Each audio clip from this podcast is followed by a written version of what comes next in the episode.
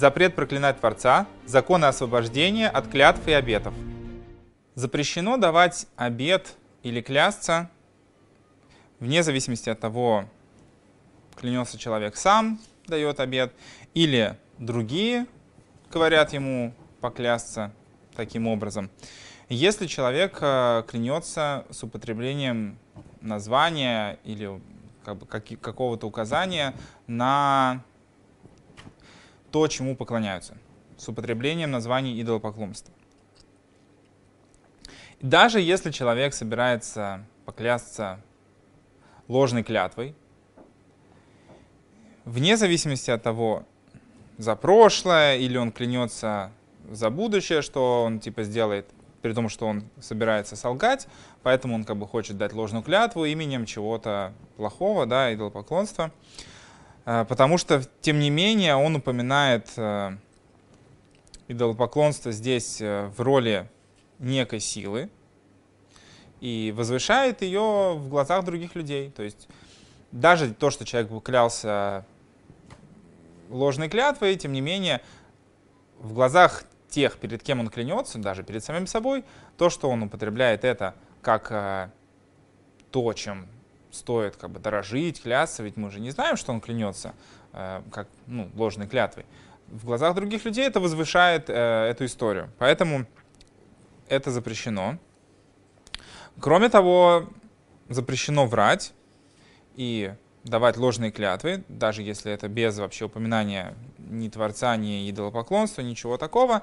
В любом случае, это запрещенная вещь, как это разбирается в законах запрета проклинать имя Творца, в законах то, что нужно бояться и трепетать перед Всевышним, и поэтому запрещено врать и давать ложные клятвы. Поэтому человек, который дает ложную клятву, в любом случае это неправильно, и человек, который врет и дает ложные клятвы, он сравнивается с идолопоклонником. То есть, конечно, это не прямое идолопоклонство, но тем не менее это как э, некое подобие, человек отрицает истину, отрицает Творца. И также запрещено клясться другими вещами, которые другие люди делают идолами. Например, запрещено клясться солнцем, потому что есть солнцепоклонники. Несмотря на то, что при этой клятве человек может совершенно не иметь в виду, что он тоже поклоняется солнцу, поскольку он может не относится к этому культу, он может реально не поклоняется солнцу, просто он клянется солнцем.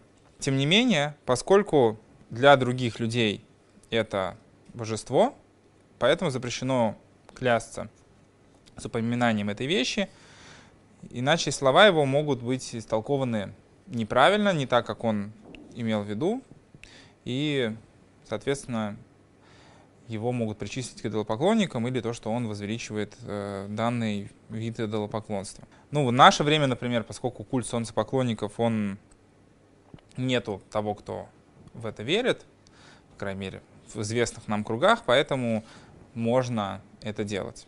То есть это все идет с точки зрения того, существует такое идолопоклонство или нет. Также запрещено упоминать любые имена и названия идолопокл... каких-нибудь идолов, которым поклоняются, чему-то, что люди поклоняются, в качестве восхваления этой вещи. Как, например, человек, который будет говорить, э, что вот это что-то хорошее, да, про какой-то культ поклонения. И если руководствоваться фразой истории, которая говорит Всевышний, что имя других богов не упоминайте и не будет слышно на твоих устах, поэтому человеку стоит э, не употреблять э, какие-либо упоминания других культов и идолопоклоннических практик э, с целью обозначения даже каких-то повседневных вещей. То есть человек не должен говорить там я буду ждать тебя справа от этого идола там, или что-то такое. Ну, в зависимости от того, какие у человека там могут встречаться идолопоклонничества. То есть использовать их как ориентиры, как какие-то э, полезные вещи тоже нельзя.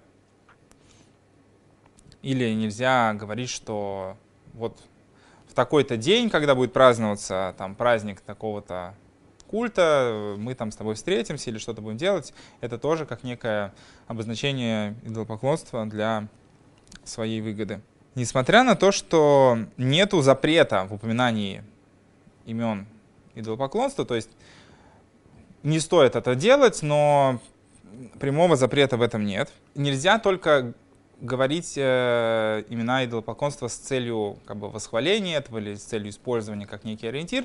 Просто так упоминание не запрещено. Тем не менее, стоит человеку э, отучить себя от того, чтобы просто так говорить эти э, слова, потому что это может э, человека втянуть во всю эту историю. Ну, как то, что человек постоянно говорит, то, чем он оперирует, э, делает его как бы участником всего этого. И, по крайней мере, для него это недалекая вещь. Он и так об этом говорит, он об этом помнит. Э, это может его втянуть э, внутрь всего, всей этой истории. Поэтому, если у человека будет необходимость упоминать какие-то идолопоклоннические культы, он должен говорить о чем-то, ну, как бы, говорить о них не с целью восхваления, а с целью, как бы, упоминание того, что это не какая-то правильная и не какая-то хорошая вещь. Также, если цель того, что человек говорит про какие-то идолопоклоннические культы, э, с целью разобраться и понять,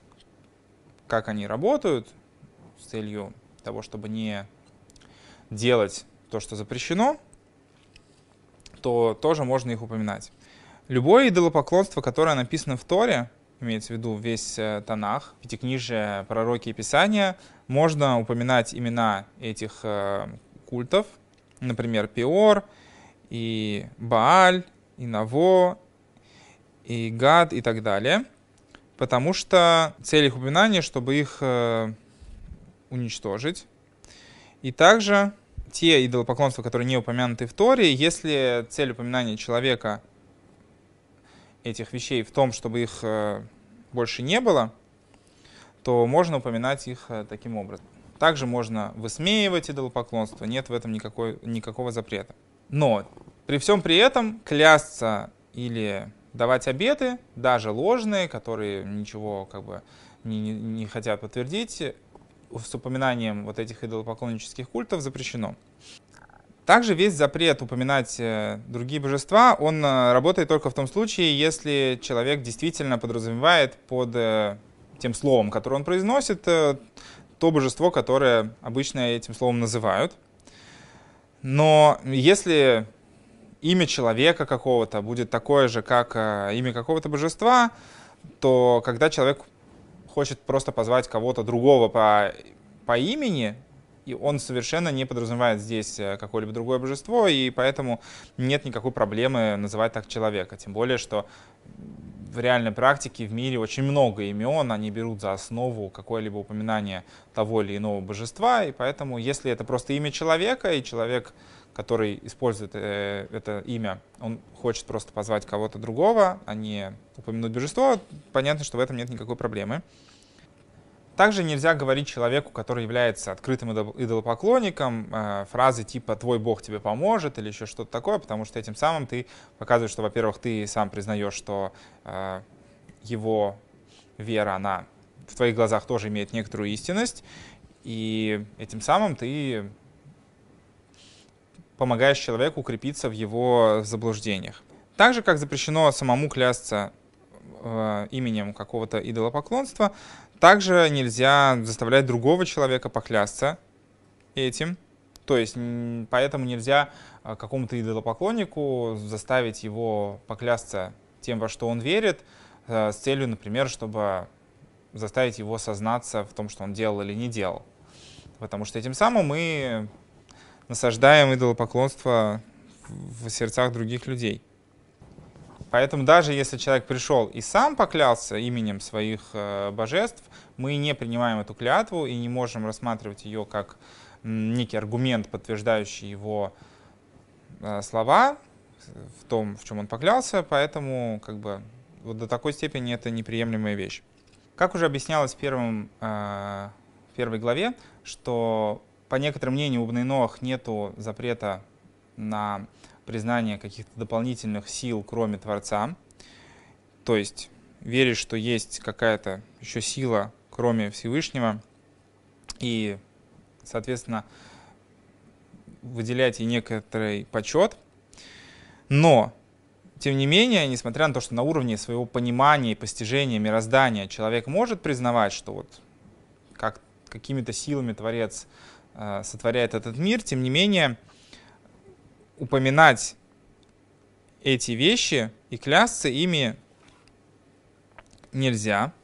Тем не менее, выполнять какие-то вещи, которые будут э, выглядеть как служение этому идолопоклонству, нельзя. И не была запрещена только вера в такое понимание мира, что вот Всевышний каким-то образом с помощью каких-то дополнительных вещей творит этот мир. Но это не значит, что можно делать из, этой, э, из своего понимания какое-то новое божество, как-то ему поклоняться. Вот. И поэтому в качестве клятв можно это использовать, потому что в этом не будет аспекта служения. Просто это такого понимания человека устройства мироздания.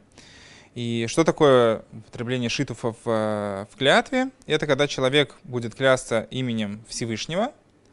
Как, то есть, как может быть эта клятва, при том, что человек будет клясться именем Всевышнего и верить еще в какое-то какие-то силы, которыми Всевышний творит этот мир, что они тоже как бы есть параллельно существуют, но при этом это не будет э, признанием как бы, как, этих вещей как отдельного божества. Э, например, когда человек употребляет имя Илуким, который указывает на множество, ну, как бы во множественном числе, и при этом человек имеет в виду не только Бога, но и то, как он понимает вот эти силы еще. Но если человек будет упоминать Творца и параллельно с этим то, во что он еще верит, какими силами Творец творит этот мир, то это будет уже запрещено, потому что получается, что человек клянется уже какими-то двумя богами. И если мы говорим, что нельзя употреблять даже названия тех вещей, которые человек верит э, как дополнительные силы вместе с Творцом, или те силы, которыми Творец сотворяет мир, что даже их имена нельзя употреблять, э, когда человек э, клянется именем Бога, тем более нельзя употреблять э, упоминание каких-то идолопоклонств вместе с именами Всевышнего, когда человек дает клятву или обещание. Также Вайнер пишет, что, по его мнению, отдельно шитуфом клясться тоже нельзя. То есть не только упоминать его вместе с Творцом, но и просто в отдельности поклясться каким-то шитуфом. То есть потому, с Шитовым непростая история, как бы понять, что это такое, но по-простому это тот уровень понимания, на котором человек воспринимает э, реальность, э, при том, что Творца он как бы охватить не может, насколько Всевышний — это абсолютная бесконечность, и насколько у него нет никаких проявлений, и поэтому человек может э, воспринимать Бога через какие-то его проявления, то есть э, часть творений, например, э, те качества, которыми Всевышний творит этот мир, различные его проявления в мире, воспринимать как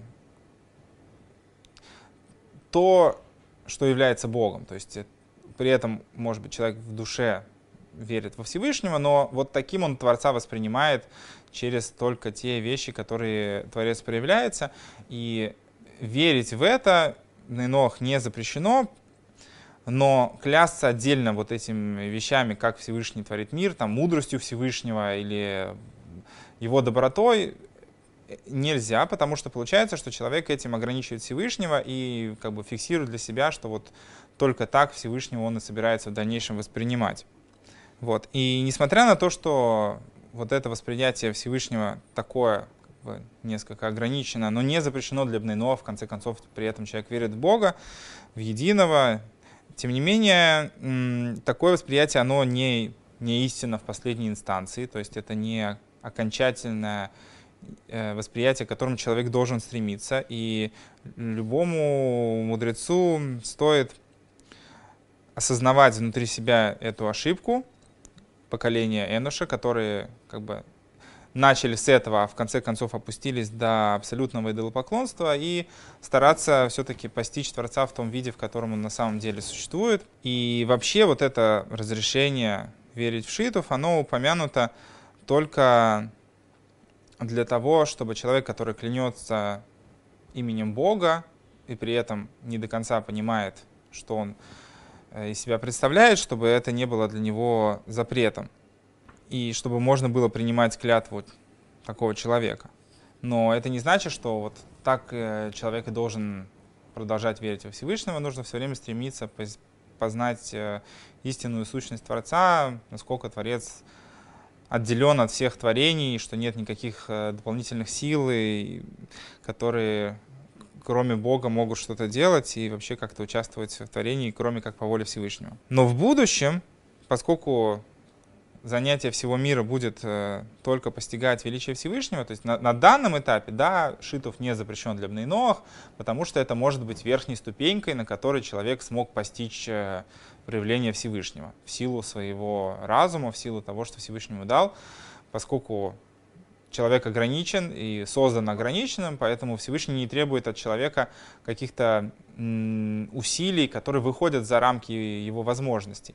Поэтому, если это то, тот уровень, на котором человек воспринимает Творца, то он может быть э, считаться праведником народов мира, выполняя на своем уровне, на котором ему возможно, все, что ему предписано, и удостоится удела в будущем мире, и все остальные вещи, которые Всевышний человеку обещает, когда человек будет выполнять свою миссию. Но в будущем, когда раскроется истинная сущность этого мира, и занятие всех людей будет только постижением Творца во всех его проявлениях, тогда люди начнут по-настоящему постигать сущность Всевышнего, и тогда как бы станет всем понятно, что как бы, идея шитов, она не, не имеет под собой никакого основания, Просто это не будет не просто понятно, а это будет восприниматься. И как про это написано в Торе, в Рамбаме в частности,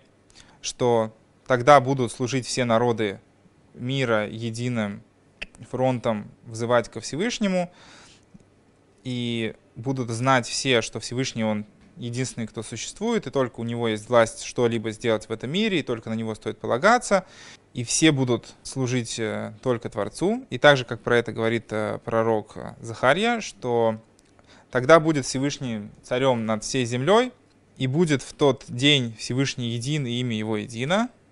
То есть, что всем будет понятно, что Всевышний Он один и един, и не будет ничего другого восприниматься, кроме как э, Творец. И даже то, каким образом человек воспринимал Всевышнего до этого, какие-то силы, которые он видел, что через них Всевышний творит все на земле и воспринимал их как э, тот уровень божества, на котором он воспринимал Бога, даже это как бы отпадет, и человек будет видеть, что все эти вещи, они на самом деле просто проявление Бога, одного и единого, и тогда будут знать все, что нету никакого другого Бога ни на земле, ни на небе, ни под водой, ни под землей.